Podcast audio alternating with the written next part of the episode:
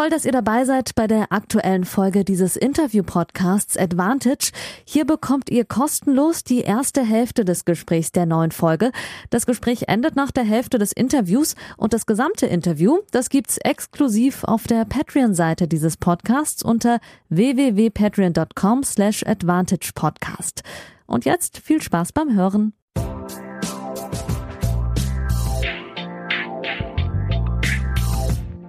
Folge 56. Ich habe es euch ja gesprochen. Ich melde mich nochmal während den US Open und habe mir jede Woche natürlich Verstärkung geholt. Das ist ja ein Interview-Podcast und passende Verstärkung, denn der Gast arbeitet, und das werdet ihr wissen, äh, regelmäßig täglich ähm, berichtet über die US Open für Eurosport. Ihr kennt ihn natürlich als Tennisstimme, er macht aber auch Fußball und noch ganz viel weiteres. Ich begrüße in der Leitung Markus Teil. Hallo Markus. Hallo Janik, schön dich zu hören. Vielen Dank, äh, wie an, an, an, alle anderen Gäste auch, dass du dir äh, Zeit nimmst. Vor allem, ähm, ich sage das zwar voll oft dazu, aber in dem Fall ist es noch ganz konkret so, nicht selbstverständlich. Du musst äh, in etwas mehr als einer Stunde auch schon wieder los. Äh, du machst heute das erste Match. Deswegen weiß ich sehr zu schätzen, dass du, ähm, weil bei mir geht es ja auch viel auch mal um Aktualität während der Grand Slams, dass du dir Zeit nimmst. Ähm, vorneweg, Markus, wie geht's denn deinem Schlafrhythmus? Ganz schwer. Das ist wirklich eine sehr kluge Frage zu Beginn, Janik, ja. weil das ist in den ersten zehn Tagen immer schwierig. Also jetzt geht es langsam. Äh, morgen wird es wieder durcheinandergewirbelt, weil die Halbfinals der Damen der erste der Night Session stattfinden. Und dann am Freitag, ja, kommt es darauf an, welches Match ich dann mache, ob es dann ein bisschen früher am Abend wird oder ganz in die Nacht hinein wieder. Aber die ersten Tage waren katastrophal vom Schlafrhythmus. Da war es eben kein Rhythmus, das war der Rhythmus. Das glaube ich dir. Ich kenne es ja selbst auch ein bisschen. Ähm, wir sind beide ja nicht vor Ort. Das hast du ja auch schon anders gehabt äh, mit Eurosport, dass ihr bei den Concems vor Ort seid. Das ist noch, ja, eine Begleiterscheinung der immer noch andauernden äh, weltweiten Pandemie. Ich bin auch nur online akkreditiert, das wisst ihr, liebe Hörerinnen. Ähm, und sieben Stunden Zeitverschiebung äh, klingt vielleicht gar nicht so viel, wenn man es aber zwei Wochen am Stück macht, ist es dann doch viel. Wir wollen ein bisschen heute reden, Markus, über ähm, ja, deinen Arbeitsalltag bei Eurosport, speziell bei einem Grand Slam, dann natürlich auch über, über die äh, US Open direkt drauf eingehen, auch über die Youngster, die da für Furore suchen, sorgen und allgemein ein bisschen über Journalismus sprechen, weil da hat ja jeder seinen individuellen Weg und du hast auch deinen individuellen Weg gefunden. Aber wir fangen vielleicht mal ganz aktuell an. Du machst heute Abend das erste Match. Ähm, erzähl mhm. doch mal, wer ist am Start bei dir heute und kommentierst du alleine oder hast du Begleitung? Also letzteres zuerst. Ich kommentiere mit der Barbara Rittner heute dieses Match zwischen der Belinda Bencic und der Emma Raducanu. Und da ist, na gut, ich freue mich eigentlich immer auf jedes Match, aber das ist schon auch wieder was, was Interessantes, weil mit der Raducanu so ein neuer Typ wieder auf der Tour erschienen ist. Die ist erst seit Juni eigentlich äh, bekannt auf der WTA-Tour Wimbledon toll gespielt und jetzt auch im Vorbereitungsturnier gut gespielt und Belinda Bencic, logisch Olympiasiegerin und die begleiten wir schon sehr lang. Da hat man natürlich auch nochmal mit Sebastian Sachs zum Beispiel als ihrem deutschen Trainer eine, eine gute Anbindung zu ihr. Das ist natürlich sicherlich auch etwas, wo, wo du im hohen Maße davon profitieren kannst. Ne? Wenn man deutsche Ansprechpartner hast bei Spielerinnen und Spielern, äh, hilft das natürlich enorm für Background-Infos. Ja, das stimmt. Und besonders wenn ich mit der Barbara zusammen äh, kommentiere, dann ist es häufig so, dass äh, sie dann schon die Jungs oder Mädels vorher kontaktiert hat und dann mache ich das natürlich nicht nochmal doppelt, weil das nervt ja auch die Beteiligten genau. Und in dem Fall wird sie heute mit Sebastian gesprochen haben. Aber ich habe natürlich auch andere Quellen, wie man sich da informieren kann. Und dann geht man frisch beschwingt in dieses Match. Und ich vermute, dass die Belinda das gewinnen wird, sage ich jetzt mal so vorneweg. Aber man weiß ja nie beim Frauentennis dieser Tage.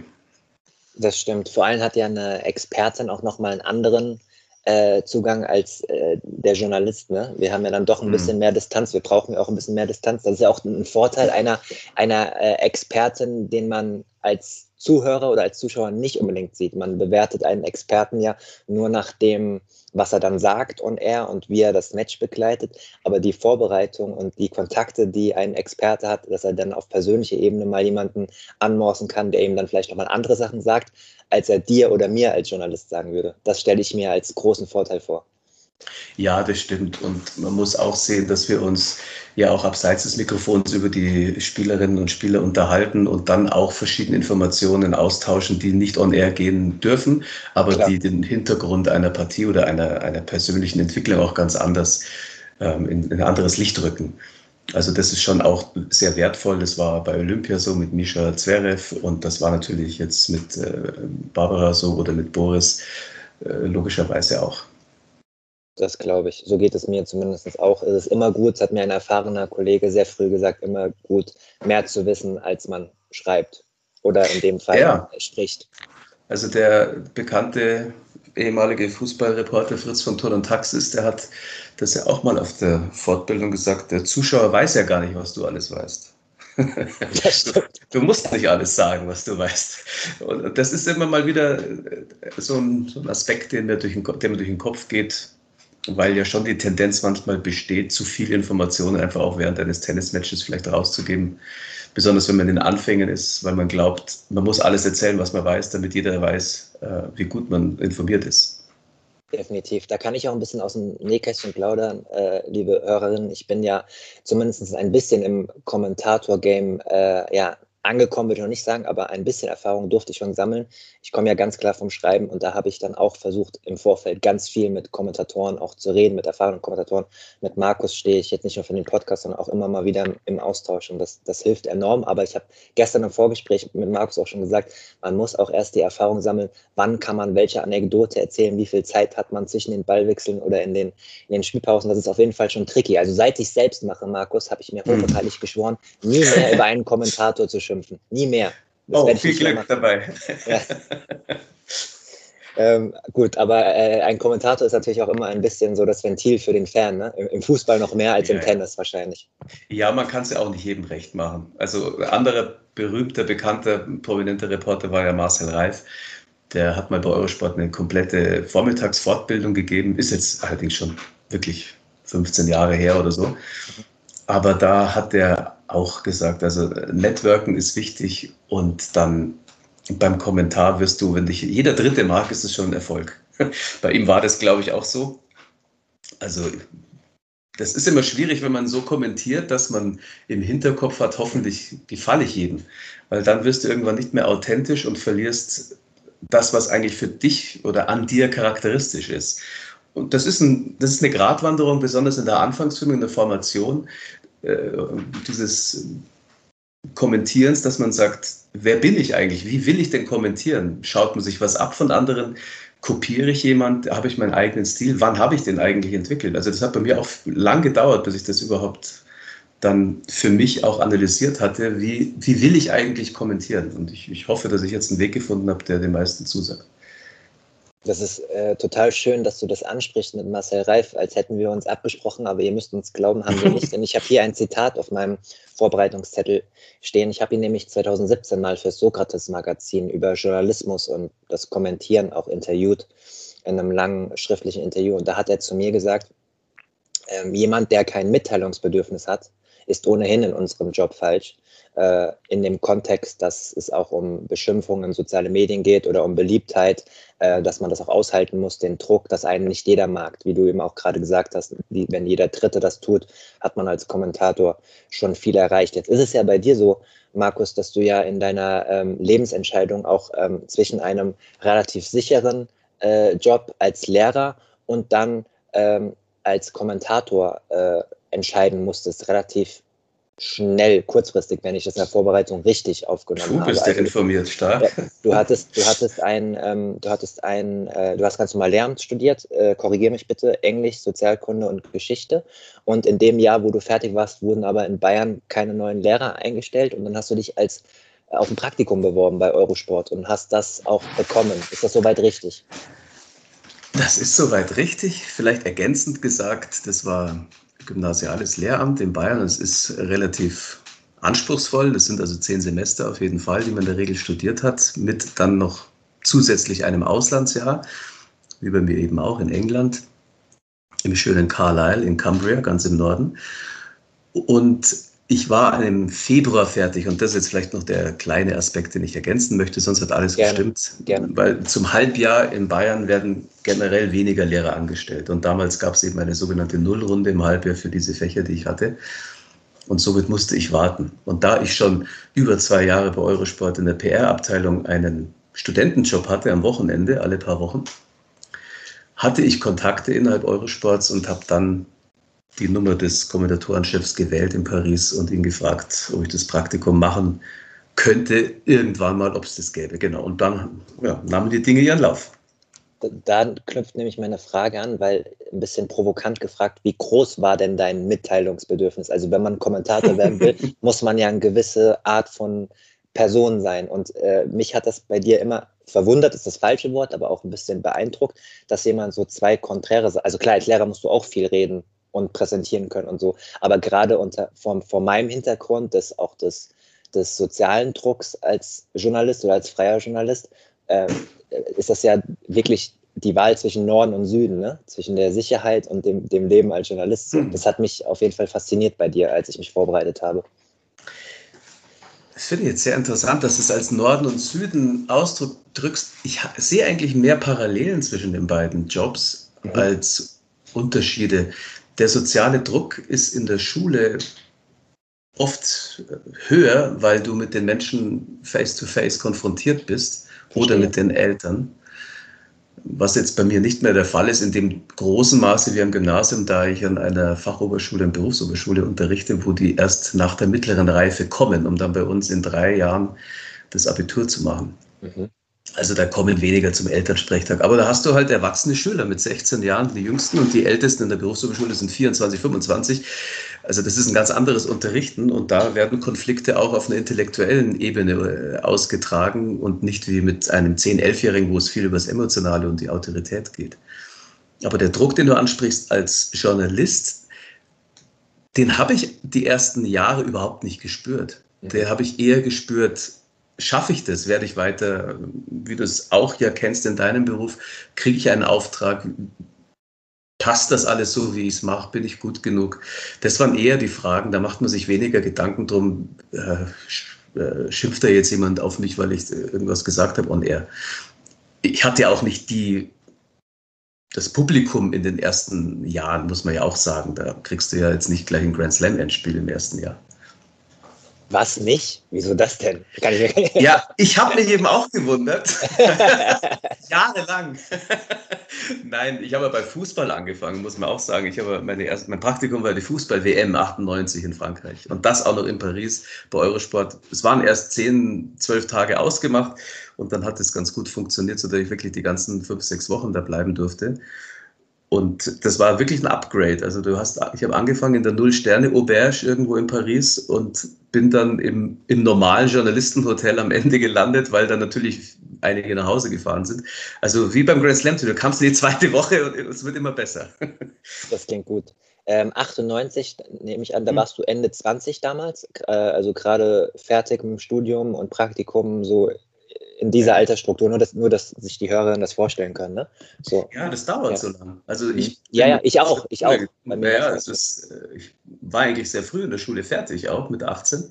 Aber dann äh, gab es damals noch den Zivildienst als Pflicht oder Bundeswehr. Ich habe Zivildienst gemacht. Das waren 20 Monate, also hast du zwei Jahre verloren, bis du zum Studium beginnen konntest.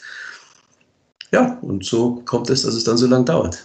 Dann frage ich doch mal direkt nach äh, zu diesem Sommer 98. Was war denn, was war denn, was war denn deine, deine Aufgabe, als du da hingefahren bist als Praktikant? Also wie, was waren deine ersten Aufgaben? Äh, was solltest du tun? Ja, also das Praktikum war tatsächlich wirklich darauf ausgerichtet, dass ich am Mikrofon sitze. Also es war jetzt nicht ein Praktikum irgendwo als Kopierhansel, sondern am Mikrofon und es war noch ein weiterer Praktikant mit dabei, ich kenne nur noch seinen Vornamen und ich, der hatte schon Erfahrung, weil er der Außenreporter in der RTL-Hochzeitsshow von Linda de Mol war. die habe ich als Kind, die habe ich als Kind geguckt, samstagsabends und ja, stand über mein Haupt. Ja, ja. ja ich hab, ich hab vielleicht hattest du den dann. ich, bin, ich bin ein kleiner Romantiker gewesen als Kind anscheinend. Ja. Das irritiert mich jetzt kurz, aber gut. ist okay. Die, die, die, die noch in Folge 56 zuhören, die, ähm, die sind es gewohnt, glaube ich. Die kann man nicht mehr schocken. Ja, und die erste Aufgabe bestand darin, dass ich am ersten Tag dem, der die WM-News lesen und vorbereiten sollte, über die Schulter schaue, zusammen mit meinem Kollegen. Und da war ich schon schockiert, wie das abläuft. Also das war wirklich 14 Uhr Treffpunkt, Journalistenraum, der Newsroom und dann waren die Journalisten da aus England, Holland, Spanien, Frankreich und ich als Zuschauer, natürlich der andere deutsche Kollege auch, das war der Guido Heuber, der kommentiert heute noch für Eurosport. Und dann wurde unter der Aufsicht einer Französin oder eines Engländers, es war jede Woche oder auch alle paar Tage wer anders, entschieden, was kommt in den Nachrichtensendungen an diesem Tag. Und das war schon für mich sehr spannend, weil es wird natürlich alles auf Englisch diskutiert und jedes Land hatte seine eigenen Vorstellungen. Ich kam hin im Vorfeld der WM, da gibt es ja ganz viele Gerüchte und weißt du schon, und, und, und so Prognosen und so Sachen und Verletzungen und dann muss man halt entscheiden, was ist wirklich wichtig, um in einer fünf Minuten Nachrichtensendung dann eingebracht zu werden. Und das habe ich also mit großen Augen verfolgt. Dadurch, dass ich jetzt äh, Englisch studiert habe und auch im Land gelebt habe, war das jetzt sprachlich kein Problem. Aber inhaltlich habe ich mich manchmal gewundert, nach welchen Kriterien entschieden wurde. Und dann haben wir dem Guido Heuber damals zugeschaut bei seiner ersten Sendung. Und jetzt kommt ja das Witzige, am, am nächsten Tag war wieder 14 Uhr Treffpunkt. Und dann waren mein Kollege und ich wieder da, nur Guido war nicht da, weil der war gar nicht mehr gebucht. Das war schon so gebucht, dass wir am zweiten Tag die Nachrichten erstmals on air vortragen. Krass. Klassischer, ja. klassischer Fall von äh, Schwimmflügel äh, abnehmen genau. und schwimmen. Geh unter oder schwimm? Ja, wirklich. Und das ist schon ein Schock gewesen. Glaube ich. Ich war ja noch nie am Mikrofon gesessen davor. Und dann hast du halt geübt. Gell? Das, Text, das Texte schreiben war kein Problem. Also da, du musst natürlich das Timing haben, was, wie lang sind 20 Sekunden? Das, das bekommst du aber sehr schnell raus. Wie lang darf der Text dann sein? Wie schnell liest du? Das kennt ja jeder, der Journalisten schon mal zugehört hat. Ja, und dann kam der erste Auftritt und so, so hat es dann begonnen. Das war die erste Aufgabe und nach wenigen Tagen wurde es dann mehr. Dann durfte ich dann Zusammenfassungen von den WM-Spielen schon so drei Minuten texten und vertonen. Und bei Eurosport ist ja das Fantastische, schon seit jeher, dass wir immer live eingesprochen haben. Also da gibt es nichts, oh, ich habe mich versprochen, bitte nochmal von vorn, sondern das Bild läuft und dann dürfen alle 20 Sprachen, die gleichzeitig das Bild sehen, sprechen und es gibt kein Zurück. Und das ist eine enorme Konzentrationsfähigkeit, die da gefragt ist. Und da war ich gut ausgestattet und hatte also wenig Verhaspler. Und am Ende durfte ich tatsächlich dann äh, Zusammenfassungen sprechen, 15, äh, 20 Minuten mit Sigi Heinrich zum Beispiel in der Sendung oder Dirk Thiele damals noch oder Gottfried Weise, das waren so die großen Fußballreporter bei uns. Äh, Legendennamen. Genau. Ja, also war Riesenerfahrung und nach sechs Wochen war ich erstmal bedient. Also da, da, steckt ja so viel drin. Zum einen äh, scheinst du ja wirklich Qualität abgeliefert zu haben, weil äh, das ist wirklich ja oft so, ich kenne es ja auch, äh, schwimmen oder geh halt unter. Man kriegt Chancen, ja. muss die dann aber auch nutzen. Oder man muss auch gar nicht alles richtig machen, aber man muss halt Herzblut zeigen und dranbleiben und dann öffnen sich neue Türen. So klingt das. Das finde ich total spannend, dass du das als erfahrener Reporter auch nochmal so darlegst. Und die zweite Sache, was mich auch fasziniert, ist, ist ja einfach die äh, Fußball-Weltmeisterschaft. Also rein journalistisch geht es ja gar nicht größer und das dann in nee. deinem Status damals, ne, so, das erleben dann manche erst vielleicht, wenn sie zehn Jahre schon äh, auf dem Buckel haben und so und du dann direkt, auch wenn, ich korrigiere mich, aber die Eurosport hat ja dann keine Live-Rechte, sondern ihr habt halt Zusammenfassungen gemacht. Ne? Also nein, nein, nein, nein, da muss ich leider korrigieren. Wir hatten hat, die Rechte für die WM, alles live mit äh, ah, okay, ich dachte, das alles öffentlich-rechtlich, okay. Ja, parallel, genau. Andi Breme war der Ach, Experte cool. bei uns damals. Wir hatten cool. lange Zeit die WM live, also auch das Endspiel mit Gottfried Weise, weiß ich noch genau. Mhm. Er hat es gemacht, Brasilien, Frankreich. Und Ronaldo musste sich ja da, hat er Schaum vor Mund in der Kabine. Das war, ja, und ja. wir hatten die News davor noch, das, die Final-News. Und das war echt eine Aufregung, weil dann kommt jeder mit einer anderen Nachricht. Ja. Ähm, und das Stadion ist ja nicht weit weg vom, vom Studio von Eurosport. Also da hat man wirklich quasi einen am Vormittag hingeschickt, der kam dann nochmal zurück, was alles los ist. Ja, also das war toll. Und was ich noch ergänzen darf, bitte, es gab noch kein Internet in dem Maße, wie es heute gab. Ja. Und das hat das alles sehr verändert. Du hast Ordner angelegt mit Zeitungsschnipseln. Du hast dir Sachen aufgeschrieben, die du irgendwo am Bahnhof gelesen hast, am Hauptbahnhof in der Überschrift. Ich weiß noch, Fabrizio Ravanelli, weiß ich noch genau, der hatte damals eine Verletzung und dann äh, war das ein großes Thema. Das habe ich heute noch in so einem Archiv von damals äh, in einem Stick. also verrückte Zeit. Und äh, das Internet hat damals so gut wie gar nicht geholfen. Kennst du die Anekdote von Bela Reti 1996 beim EM-Endspiel im Wembley? Kennst du die? Sicher jetzt nicht. Ich kenne einige Anekdoten über ihn.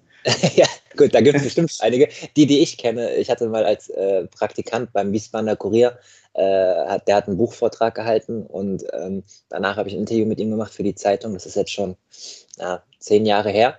Und ähm, in dem Vortrag hat er erzählt, dass sie 1996 halt angefangen haben zu, äh, zu experimentieren, halt auch mit Computern und Datenbanken etc. Ne? Also diese riesen Notebooks halt noch.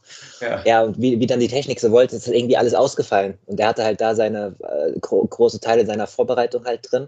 Und dann haben die halt irgendwie ähm, panisch äh, im Wembley äh, äh, gesessen und haben auf die Rückseite von einem Pizzakarton halt Infos aufgeschrieben und übertragen. Ja, das äh, wusste ich nicht, das ist eine tolle Geschichte. Ja, und da musste ich auch ein bisschen schmunzeln. Ich meine, das ist ja auch was total Individuelles als, als Kommentator, wie man sich vorbereitet. Ähm, ob man da jetzt ganz viele Post-ups liegen hat oder Blöcke oder äh, ich kenne auch, äh, keine Ahnung, Marcel Meiner zum Beispiel von Sky, habe ich einmal über die Schulter geguckt. Ich weiß nicht, ob er es immer macht, aber in dem Fall hat er so einen riesen Ordner rausgeholt, so einen Leitsordner, wo er dann auch auf die, äh, wahrscheinlich sehr viele Spieler drin hatte und dann auf die entsprechende Seite auch geblättert hat. Da gibt es ja sehr viele Wege, die nach mhm. Rom führen. Ich würde dich gerne fragen, wie du dich vorbereitest, aber eine Frage noch, zu, um die Fußballwärme abzuschließen. Kannst du dich noch an das erste Spiel erinnern, wo du die drei Minuten Zusammenfassung machen konntest? Welche Begegnung das war? Oh, ehrlich gesagt, nein. Das waren wirklich zu viele, aber ich habe schon ein Highlight-Spiel im Kopf, sofort England, Argentinien. Also ich, Michael Owens Tor, das weiß ich heute noch, wie der durchmarschiert mhm. ist.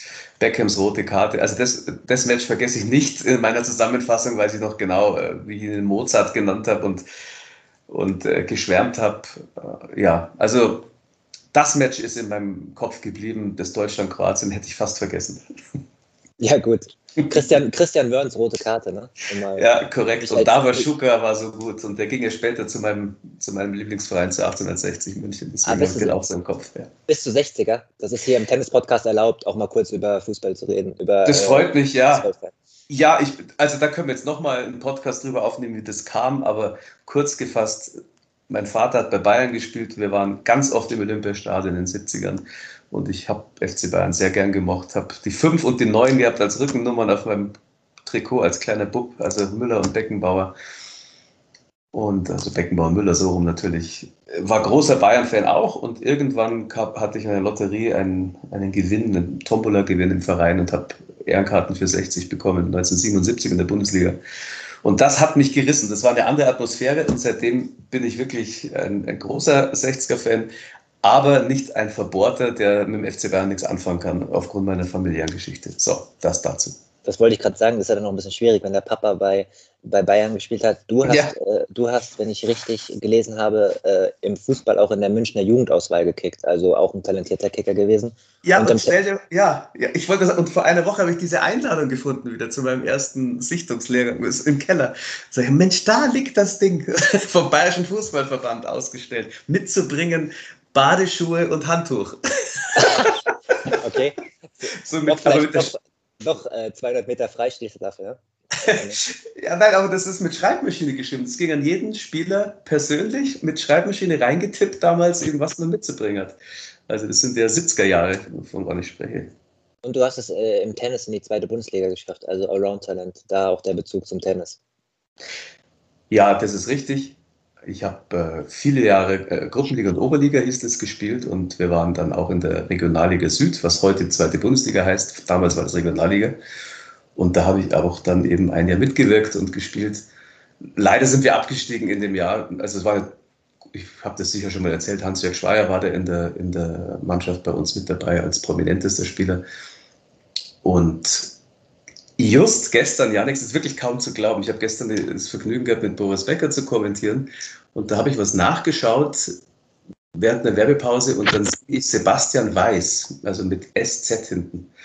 Und das war äh, ein Deutsch-Argentinier, der mit mir in der Mannschaft gespielt hat und ich wusste nicht, dass der noch Deutsche wurde. Also das sind die Erinnerungen, sind gestern auch hochgekommen an diese Zeit.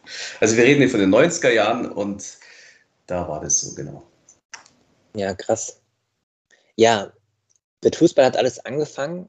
Wir wollen ein bisschen über die Vorbereitung reden, wie du dich als Kommentator auf ein Tennismatch vorbereitest. Aber bevor wir das tun, sollten wir vielleicht noch klären, wie du dann zum Tennis gekommen bist. Also, wir haben jetzt eben gehört, du warst ein ambitionierter Tennisspieler. Das Zweitliga-Jahr kann dir übrigens keiner mehr nehmen, auch wenn ihr abgestiegen seid. Das steht so in den Akten. Das ist gut. Richtig.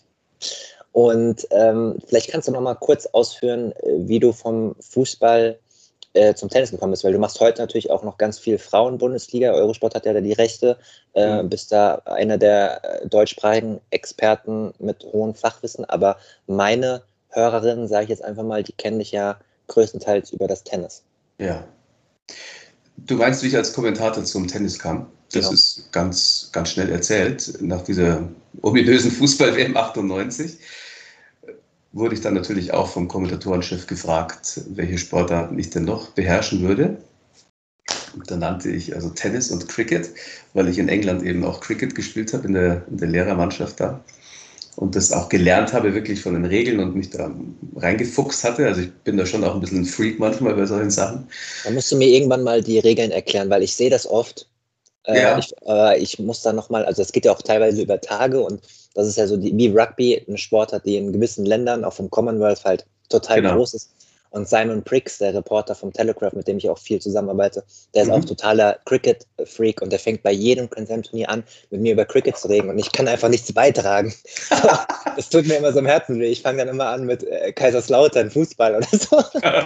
du musst mit dem Engländer musst du über Skispringen reden, das sind die, oder Langlaufen und sowas, da sind die total blank, da wissen sie gar nichts. Okay, gut, dann ich, weiß ich jetzt, wie, äh, fange ich mit Eddie die Igel an oder so. Ja, genau. Das habe ich in meiner Zeit bei Eurosport in News gelernt. Wenn ich gesagt habe, Biathlon muss rein, und ich gesagt, Biathlon, wen interessiert das? Das war damals noch nicht so groß, äh, Ende der 90er. Ja, okay, ich habe Tennis genannt und dann hat sich eben ergeben, dass ich dass er dann mich eingeteilt hat für ein Turnier, weil da parallel mehrere Turniere stattgefunden haben, wie es halt so üblich ist auf der Tour.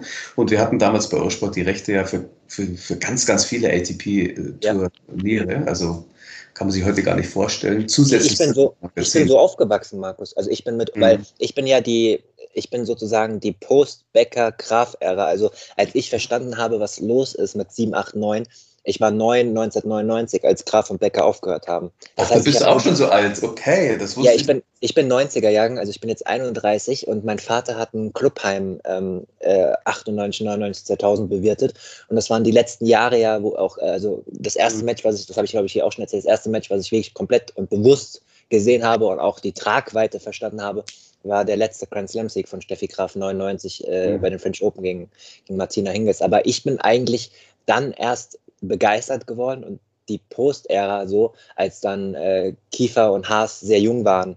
Und äh, ja. da liefen ja im Öffentlich-Rechtlichen auch, da liefen zwar die Slams noch als Nachwehen von den großen Erfolgen, aber die ATP und äh, BTA-Turniere, die liefen ja größtenteils bei euch bei Eurosport. Zumindest habe ich das so abgespeichert. Mhm. Ja, ist richtig. Und infolgedessen eben waren einige Turniere parallel und da gab es einen Engpass, ich weiß es jetzt auch nicht mehr genau, wirklich, das war ja auch 98 und dann wurden mir angeboten, wurde mir angeboten, das Turnier aus U-Mark zu machen. Das gibt es ja heute noch. Mhm.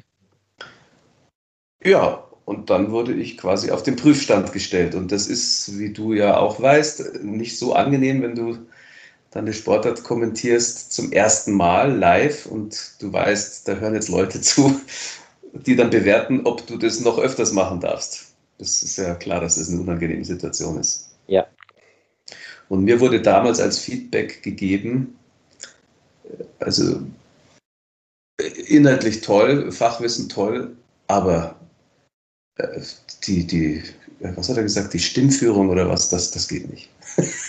Kenne ich, kenn ich irgendwo. Ne? Ja, gell?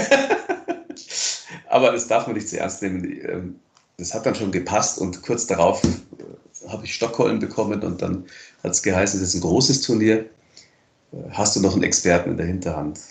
Und da habe ich den Stefan Schaffelhuber angerufen, der war damals Davis Cup-Chef im Deutschen Tennisbund und später ja auch Trainer von Charlie Steb unter anderem. Und den kannte ich aus meiner Zeit eben als, als Tennisspieler, weil ich auch als Student Trainerstunden gegeben habe für ihn. Ja, und der kam mit dazu und das war natürlich schon mal toll. Dann hast du einen Experten und dann hat auch der Zuhörer gemerkt, okay, der, der Kommentator ist auch nicht ganz blind und so hat sich das entwickelt. Da so kam ich zum Tennis. Also ganz früh. Mein, mein erstes Spiel hatte Bohodan Ulirach. Äh, da habe ich erstmal meinen tschechischen Doppelpartner im Club gefragt, sag mal, wie spricht man den bitte aus? Mit Vornamen Bohodan. ja. Da habe ich auch schon die wildesten Sachen gehört. Ich habe schon gehört von Kommentatoren, die beim Auswärtigen Amt anrufen. ja, das, das stimmt. Ich habe auch schon angerufen in Charleston oder so. Das stimmt. Das, das hat, jetzt ist ja leicht. Mittlerweile gibt es ja Pronunciation, Datenbänke und was auch immer. Spieler und Spielerinnen sagen ihren eigenen Namen ein. Wobei das auch strittig ist, muss man ja sagen. Also kann ich vielleicht kurz erzählen, wenn du jetzt, wenn ihr jetzt zu Hause euch Zeit. fragt, wie weiß man, wie man Namen ausspricht. Jeder kennt jetzt, wer, wer Tennis schaut, äh, die Plischkova Zwillingsschwestern. Jetzt gibt es immer wieder Ansager oder auch Reporter, die sagen Pliskova. Im Tschechischen wird sie Plischkova ausgesprochen. Jetzt sagst du dir, ja gut, woher weißt du das? Dann gehst du auf die WTA-Seite und geh mal auf Carolina Plischkova und geh auf Christina Plischkova. Und du wirst sehen, eine spricht sich Pliskova und die andere Plischkova aus. also, die wissen natürlich, wie sie ausgesprochen werden in Tschechien, aber die einen sagen, ich will so ausgesprochen werden, wie es international üblich ist, Pliskova. Und die anderen sagen, ich möchte so gemacht haben wie äh, in meiner Landessprache, also Plischkova. Und da kannst du natürlich als Kommentator durchdrehen. Was wählst du? Was machst du bei Medvedev oder Medvedev? Habe ich gestern auch das Problem gehabt. Schiedsrichter sagt Medvedev, er sagt aber, ich heiße Medvedev. So. Schwierig. Total. Ich habe das Gefühl, bei den, bei den Hörerinnen, so die, nicht die ganz, nicht das Fachpublikum, sondern eher die breitere Masse, mhm die hat es eher angenehmer, wenn es so eher so mitteleuropäisch ausgesprochen wird, ne? Also die machen sich ja dann eher lustig, wenn jemand versucht, so wirklich in der Originalsprache auszusprechen. Das hat man ja auch im Fußball ab und zu. Ja, ja, wie finden wir Portugiesen ausgesprochen worden ja, jetzt ja, letztens. Ja. Das ist ja zum Schreien manchmal. Da, da, müsstest du dann aber jeden so aussprechen und das schaffst du ja auch nicht. Aber jetzt im Tennis ist es ja überschaubar bei zwei Spielerinnen und Spielern und wir machen uns eigentlich immer die Mühe, dann das am Anfang zu erklären. Wir sprechen den so oder so aus, weil gut. Und äh, Matthias, äh, Stach Matthias hat mir auch erzählt, wie wir über das mal geredet haben vor vielen Jahren, ja, hör dir mal Stefan Edberg auf Schwedisch an. Das verstehst du kaum. Das ist die Problematik.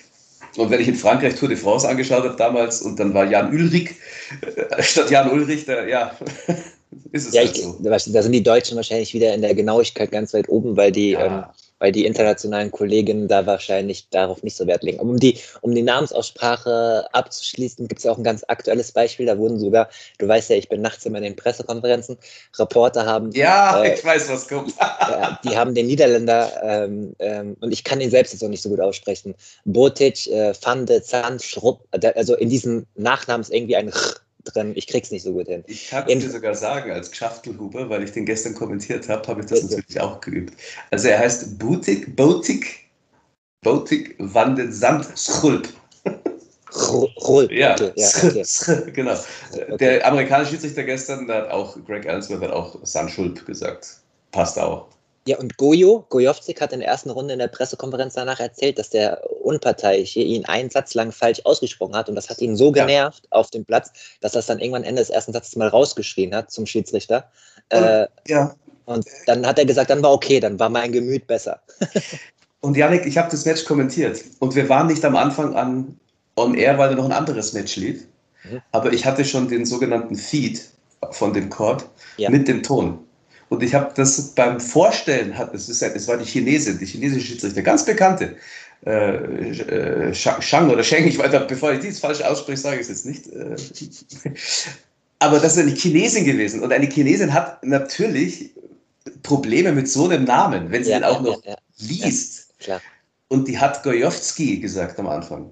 Und dann hat sie ja das dreimal also es war wirklich unangenehm beim Einspielen. Dann hat er beim ersten Aufschlagspiel Gojowski zu Surf, da hat er schon blöd sie angeschaut. Und irgendwann, Mitte des ersten Satzes, hat sie das wieder bei Advantage falsch gesagt. Und dann ist er hin zu ihr und hat gesagt, Who is this guy? Who are you talking about? Who is this guy, Gojowski? also ich habe so lachen müssen, weil er ist natürlich für ihn furchtbar, aber da siehst du mal, was, was ausmacht bei so einem Tennisspiel. Ähm, dass so eine Kleinigkeit dann einen so aus der Balance bringt. Du, aber das kennt doch jeder, äh, wir, wir, jetzt schla äh, schleifen ja. wir ein bisschen ab, aber das ist nicht so schlimm, das kennt doch jeder Amateursportler in jeder Einzelsportart oder auch im Teamsport, aber in ja. Einzelsportarten vor allem. Also im Tisch, also Tischtennisspieler, ich komme ja vom Tischtennis, das sind mhm. alles Psychos, inklusive mir, um jetzt nicht nur die anderen zu beleidigen.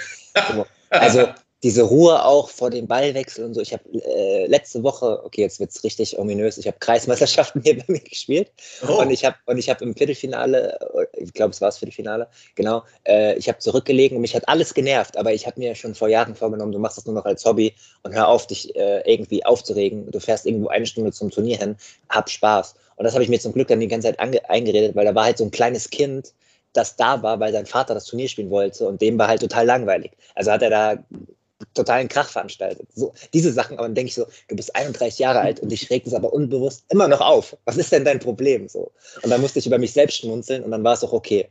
Aber, aber das, das, das, ist ja krass im Sport. Ja. Und dieses sich vorsagen, regt dich nicht auf, das bringt ja gar nichts. Das ja, ist, äh, doch, es hat ein rosa Elefant. Denkt nicht. Ja, aber ich habe dann eher so gelacht und dann war es auch okay. Weil ich, das also, ist stark. Dann ich, werde jetzt nicht rumpöbeln, ich werde jetzt nicht rumpöbeln bei den Kreismeisterschaften Barfuß Bethlehem hier, weißt du so. Also da muss es schon um einen internationalen Titel gehen oder um Preisgeld oder so. Deswegen kann ich die Profis ja auch verstehen. Da geht es ja um geht es ja um viel und die bereiten sich so professionell vor, auch wenn Peter Gojowczyk alleine dort war und so. Der, ich meine, den Aufwand, den die betreiben mit all den Verletzungen, die er auch hatte in den ja. letzten Jahren, da geht es um so viel. Äh, für uns ist es jetzt eine lustige Anekdote, aber denen wird das richtig genervt haben, da hast du schon recht. Und er hat zum Glück gewonnen, deswegen kann man jetzt auch so schmunzelnd drüber erzählen. Genau, er hat ja einiges äh, gewonnen, äh, mhm. dieses Turnier. Ähm, da komme ich später noch mal ein bisschen drauf. Ähm, genau, wir gehen mal äh, auf den Aspekt, den ich jetzt schon zweimal angesprochen habe. Jetzt haben wir auch genug vorbereitet, um das gut zu besprechen. Die Vorbereitung auf ein äh, professionelles Tennismatch. Vielleicht kannst du es jetzt anhand eines Matches bei den US Open ähm, mal darlegen, wie du dich als Kommentator vorbereitest, wenn du schon relativ früh weißt, wen du kommentierst, weil ab und zu geht es ja bei euch auch spontan auf Zuruf natürlich. Das ist in der Tat unterschiedlich, wann wir die Information bekommen, was wir kommentieren. Das stimmt. Besonders in der ersten Woche eines Grand Slam Turniers ist es fast unmöglich zu sagen, welches Match man macht. Deswegen ist es natürlich wichtig, im Vorfeld eines Turniers schon so viel wie möglich abzugrasen, so wie du das ja auch machst in deiner Arbeit, dass man mit Leuten telefoniert, wenn sie da schon die ersten Tage da sind, sich akklimatisieren, dass man da mit Spielern spricht und Spielerinnen, mit Managern, die zu Hause geblieben sind. Jetzt aufgrund von Corona ist es häufig so, dass die in Deutschland sitzen. Die rufen einen auch manchmal von selbst an und, und ja.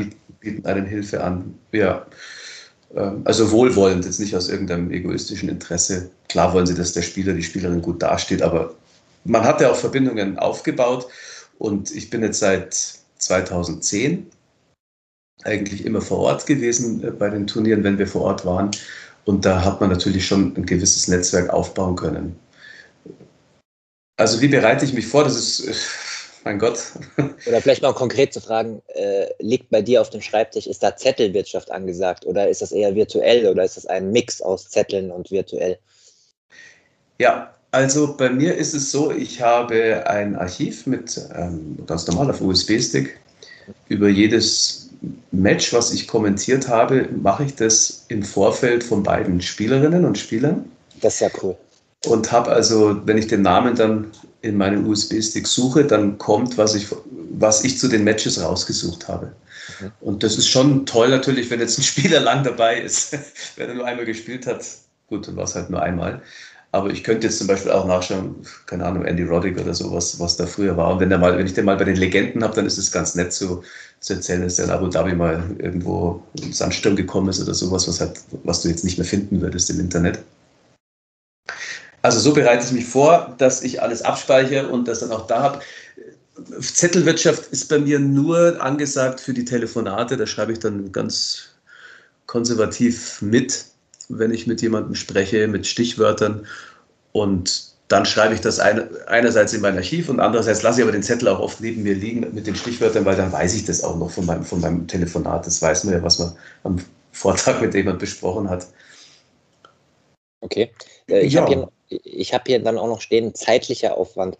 Weil bei mir ist es so, was mir extrem gut tut, selbst wenn ich über, egal ob ich jetzt Texte schreibe oder kommentiere. Das Erstere ist natürlich ja viel häufiger der Fall. Mhm. Selbst wenn ich mich total gut mit, mit dem jeweiligen Spieler auskenne, nehme ich mir trotzdem eine halbe bis Stunde Zeit, ja, um in ein Word-Dokument äh, die Basics aufzuschreiben, auch nochmal die neuesten Artikel zu lesen, die wichtigsten Aussagen auszuschreiben und das kopiere ich mir dann nach unten. Und wenn ich meinen Text zum Beispiel schreibe, gucke ich immer mal wieder in dieses Dokument rein, äh, was kann ich davon benutzen. Und auch als mhm. ich meine, jetzt keine Ahnung, 10, 11, 12 Spiele kommentiert habe, ähm, habe ich auch ganz viel aufgeschrieben. Also mir hilft das für mein Kurzzeitgedächtnis. Ähm, ja. Durch Schreiben geht es auch, in, ist ja lernpsychologisch erwiesen. Durch Schreiben ja. über die Hand geht es ja in den Kopf. Dann bleibt es auch drin in deinem Gedächtnis viel länger, als wenn, wenn es dir nur einer sagt und du das merken sollst. Jetzt bin ich ja viel unerfahrener, mir hilft das total. Brauchst du das für dich auch noch? Oder sagst du, nee, mit dem Stick und mit den Telefonaten habe ich so alles zusammen, was ich brauche? Also man bekommt ja von den Turnierveranstaltern immer diese Notes Stimmt. vorher, ja. die ich jetzt kaum mehr nutze, außer, also, weil das schreibe ich mir dann wirklich nicht auf, welcher Weltranglistenplatz und sowas, das steht dann auf diesen Dingern drauf, das kann ja, man nachschauen in der Minute ja. davor. Äh, man weiß ja ungefähr, in welcher Region sich ein Spieler bewegt in der Weltrangliste. Was ich mir was natürlich auch, wenn ich on site bin, dazu kommt, ist, ich führe, man führt sehr viel Gespräche im Vorbeigehen. Man sagt Hallo im Players Garden oder wo auch immer. Jetzt bei den US Open, man, man sitzt da und dann kommen welche vorbei, die man kennt und dann spricht man mit denen und dann sagt er, hast du schon gehört, der hat eine neue Seite, probiert die gerade aus oder der hat so, wie bei Luca Pool zum Beispiel, das war irgendwann mal vor eineinhalb Jahren so, du hast ja mitbekommen, der hat so Probleme mit seinem alten Schläger am Ellbogen bekommen, im Arm, der musste das Racket wechseln, seitdem trifft er keinen Ball mehr und sowas kriegst du ja nicht immer mit bei allen Spielern weltweit. Und das sind Informationen, die schreibe ich mir nicht auf, die kommen zurück, wenn ich dann das, das habe. Das vernetzt man dann einfach. Wenn ich den Spieler sehe, dann fällt mir das ein. Aber vor so einem Match wie jetzt Belinda Bencic, habe ich das bei Olympia kommentiert zum Beispiel, da habe ich viel mit Schweizer Journalisten auch telefoniert, habe äh, gelesen natürlich, man muss sehr viel lesen, finde ich, international. Jetzt für den Van de, äh, Van de Sand Skrulp gestern, da schaut man halt dann auch mal in der holländischen Presse nach und da bezahlt man halt dann auch mal ein, ein Premium-Abo von der Zeitung, damit man dann wirklich exklusiv etwas über den Spieler erfährt, was du so nicht rausfinden kannst, weil die halt den Kindertrainer von ihm interviewt haben und seine Mutter interviewt haben. An die Info komme ich so nicht ran. Also das muss man auch manchmal einfach investieren, finde ich, damit man, und wenn es nur eine kleine Info ist, äh, dann bekommt. Also da gestern habe ich daraus gelernt, zum Beispiel, dass er Stunden an der Ballwand stand und das konnte ich gestern anbringen, weil ich wusste, Boris hat das letzte Mal eine Studie von sich erzählt in Leimen und dann ja. ergibt sich schon ein kleines Gespräch. Das habe ich gehört, Löcher in der Ballwand. Ja, schau her und da, ja, und du kannst nicht alles immer wissen, du kannst nicht mit jedem Kontakt haben, das ist ja unmöglich, wenn du kommentierst auch noch und beim Turnier reden die auch nicht ständig mit einem, sondern sind nur gewisse Zeit auf der Anlage. Und da hilft dann das Telefonieren und da hilft auch das Nachlesen, muss man einfach so sagen. Dafür ist, wird das ja veröffentlicht. Das ist so lustig, dass du das sagst, weil ich mache das auch oft, äh, halt Lokalpresse, ne? Und das ist ja mittlerweile auch alles hinter der Paywall, die müssen ja jetzt auch reagieren. Alle haben viel zu spät reagiert, um zu gucken, wie können sie Geld im Internet verdienen. Und ich bin so jemand, ich vergesse dann manchmal, das, äh, dieses kurze Abo zu kündigen, weil ich, wir brauchen das ja nur, ja, also die Lokalpresse kann ja so gut sein wie, wie möglich, aber wir brauchen es ja nur für diesen einen speziellen Fall. Du ja auch. Ne? So, ja. Du willst nicht plötzlich wissen, was in der Heimatregion von dem Fanda, äh, ich wiederhole den Nachhinein jetzt nicht nochmal falsch, äh, passiert, sondern es ging ja um ihn. Und was mir oft passiert, ich zahle dann einen Monat extra, weil ich es irgendwie direkt vergessen habe zu kündigen und dann kommt die Rechnung und dann kündige ich es so wieder. Wo ich mir denke, es ist richtig unnötig. Wo wir übrigens an dem Punkt sind, äh, ja, äh, Pat Patreon. Patreon also, weil, genau. Weil du bist ja auch, du bist ja auch seit ein paar Monaten äh, Patreon und äh, Markus hört teilweise sogar, schreibt er mir dann Folgen, wenn er die Spielerin oder Spieler irgendwie kommentieren muss, wo ich äh, sehr dankbar bin, natürlich, Markus. Ja, weil du da tolle Arbeit machst, muss ich jetzt hier ein Lob aussprechen und ich finde das stark. Ich meine, du kostest ein halbes Magenta-Abo für 5 Euro. und der Inhalt ist, ist fantastisch, mit viel Akribie auch vorbereitet, die Gespräche, und du holst aus den Leuten sehr viel raus. Also ich kann dir nur ein Kompliment machen. Und äh, ich hoffe, ich bin auch mal bei dir in der Folge mit dabei als Partner. Ach so, bin ich ja schon.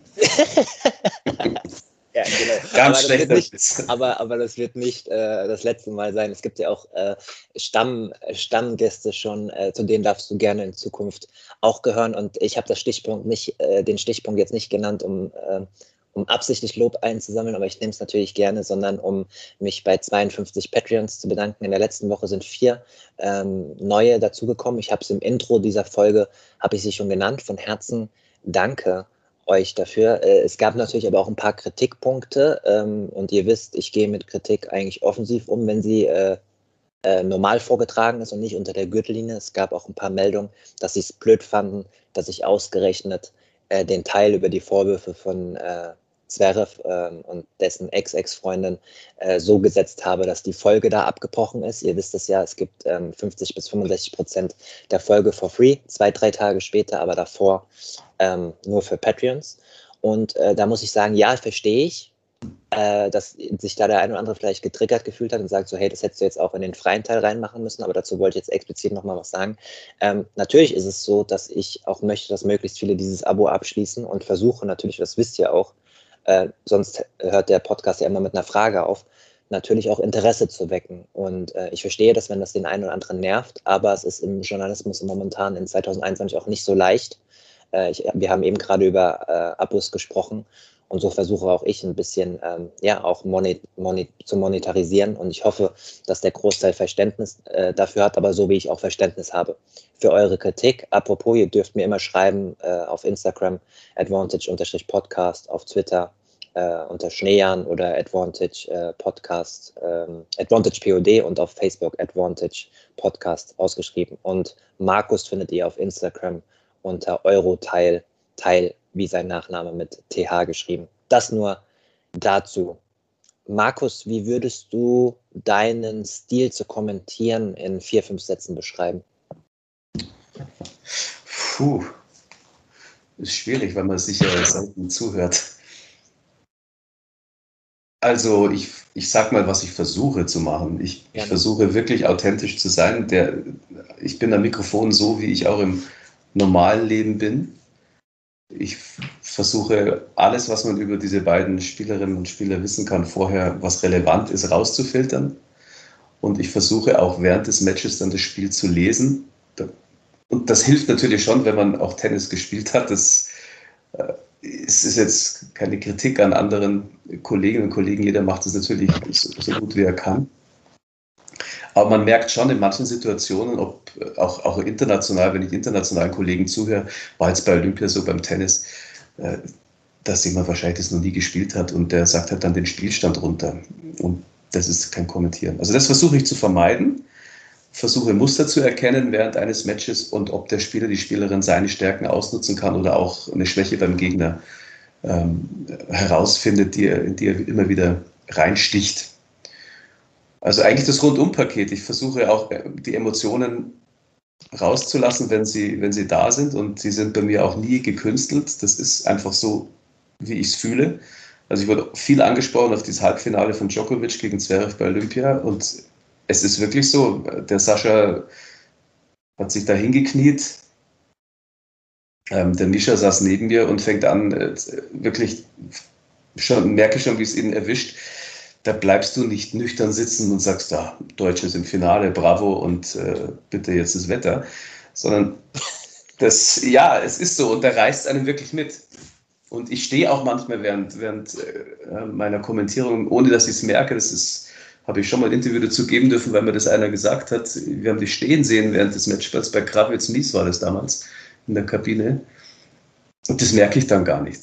Und klar ist nicht jedes Match ein Highlight-Match, aber ich versuche dem Zuschauer zu erklären, warum jetzt der gewinnt oder warum die gewinnt und was die oder der ändern muss, damit sie das vielleicht nicht verlieren, das Match. Und gleichzeitig, was ums Match herum auch los ist, an dem Tag, auf der Anlage, was findet man wo und so weiter. Also das versuche ich alles einzubringen. So versuche ich zu kommentieren. Ja, das waren vier, fünf Sätze. Das ist okay. Ich finde es cool, dass du es ausführlich gemacht hast, weil äh, das ist ja A, was total individuell ist, aber B, auch äh, in der Außenansicht schwer zu bewerten, ähm, mhm. weil am Ende sitzt da ja auch ein Mensch, der da kommentiert. Wir haben es ja eingangs erwähnt. Beim Fußball ist der Kommentator vielleicht nochmal einen Ticken mehr Ventil, wenn es schlecht läuft für die eigene Mannschaft, weil da ja vermehrt Fans, Fans zuschauen.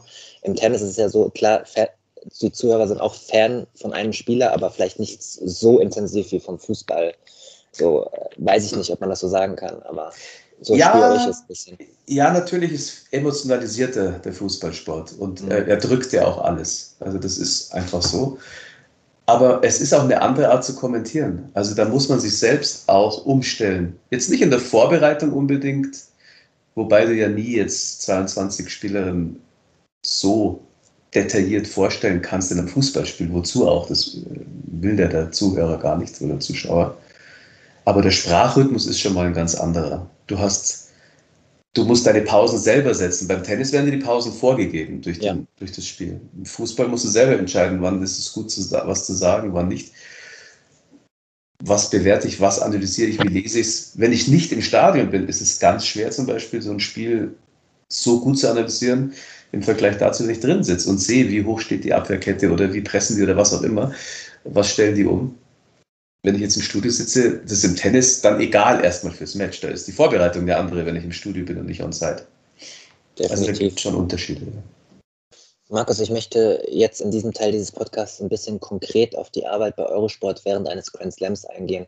Äh, ihr macht das seit Jahren herausragend. Du bist auch Teil des Teams, die äh, 2016 den, den Fernsehpreis äh, bekommen haben. Ähm, herzlichen Glückwunsch fünf Jahre später nochmal von mir. Ähm, Danke, ja. Wir haben ihn aber, bekommen für 16, genau. Also es ist noch, ist noch keine fünf Jahre. Genau, Vier, genau, stimmt. stimmt. Ihr habt den 17 bekommen für, für die Berichterstattung 16, ja, Entschuldigung. Das war falsch vorgetragen von mir. Ja, ähm, schwach vorbereitet, muss ich sagen. Ja, skandalös skandalös, skandalös. Aber das ist man ja von mir nicht anders gewohnt. Ab und zu kann ich meine Schrift nicht lesen, ab und zu sind die Infos falsch. Ich kann mir auch nicht vorstellen, wieso überhaupt Leute hier zuhören. Also, tschüss, ja. Leute draußen. Nee, ähm, ich wollte ein bisschen darüber reden. Ich meine, ihr seid ja schon führend in der Grand Slam-Berichterstattung. Ihr habt drei von vier. Die Rechte sind äh, um zehn Jahre verlängert worden gestern. Wir haben heute Mittwoch, also am gestrigen Dienstag. Ähm, und es, es, es läuft sehr gut. Für Australien nur, genau, nicht für alle, sondern erstmal nur für die Australian Open. Aber ähm, es läuft ja sehr gut. Ein Kritikpunkt, der in letzter Zeit ein bisschen kommt, mit der Hinzunahme von, von Micha Zverev ist so, wie unabhängig kann das noch sein äh, zwischen Vorteilen eines Experten, der dann aber vielleicht im Nachteil mhm. ein bisschen zu nah dran ist, wenn es auch bei einem Spieler vielleicht Probleme gibt außerhalb. Ähm, oder jetzt kommt ab und zu in den sozialen Medien die Kritik, so Zverev TV. Hm, wie geht man als Mitarbeiter, wie geht man als Mitarbeiter äh, damit um, auch die Balance äh, zu finden? Ich meine, du hast jetzt ein konkretes Beispiel gegeben, wie es natürlich von den Emotionen sehr stark hilft, äh, wenn der nebendran ist, ähm, dass man dann auch emotionalisiert wird und dementsprechend emotional auch kommentieren kann. Wie gehst du mit der Gesamtgemengelage um? Das war der erste frei zugängliche Teil der neuen Folge.